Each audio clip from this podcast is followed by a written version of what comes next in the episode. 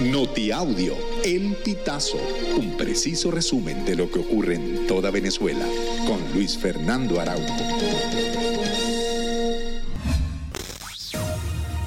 Amigos, bienvenidos a una nueva emisión del Notiaudio El Pitazo. A continuación, las informaciones más destacadas.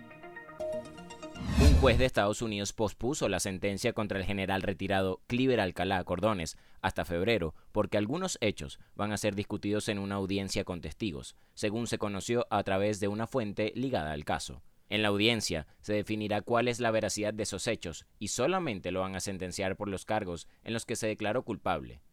Cliver Alcalá está detenido en Estados Unidos por cargos de narcoterrorismo, luego de entregarse a la DEA en Colombia en el año 2020. Colombia y Venezuela son los países latinoamericanos con más trabajadores registrados en la Seguridad Social de España, según datos publicados el jueves por el Ministerio de Inclusión español. Del conjunto de extranjeros afiliados a la Seguridad Social en España al término de 2023, 32.3% procedía de países de la Unión Europea y 67.7% de terceros países.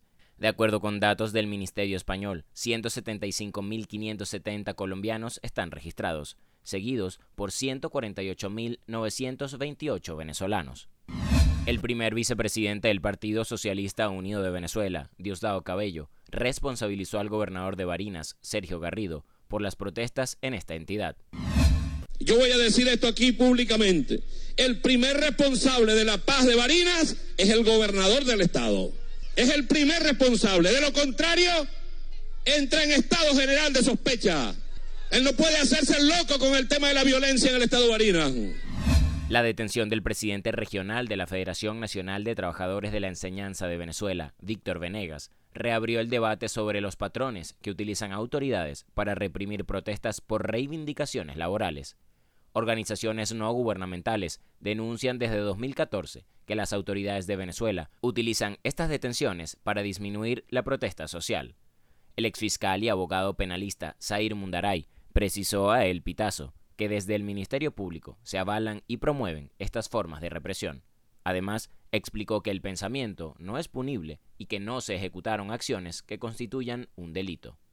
La primera sala de urgencias de Venezuela, Urgent Care, perteneciente a Benemergencia, llegó a sus primeros 100 días de operación que se traducen en más de 12.000 estudios para clínicos. La distribución de usuarios por edad fue de 24% pediátricos, 53% adultos y 23% adultos mayores. Entre los casos más atendidos se encuentra en primer lugar los traumatismos, seguido por infecciones respiratorias y procesos infecciosos urinarios. Amigos, y hasta acá llegamos con esta emisión del Notiaudio El Pitazo. Narró para ustedes Luis Fernando Araujo.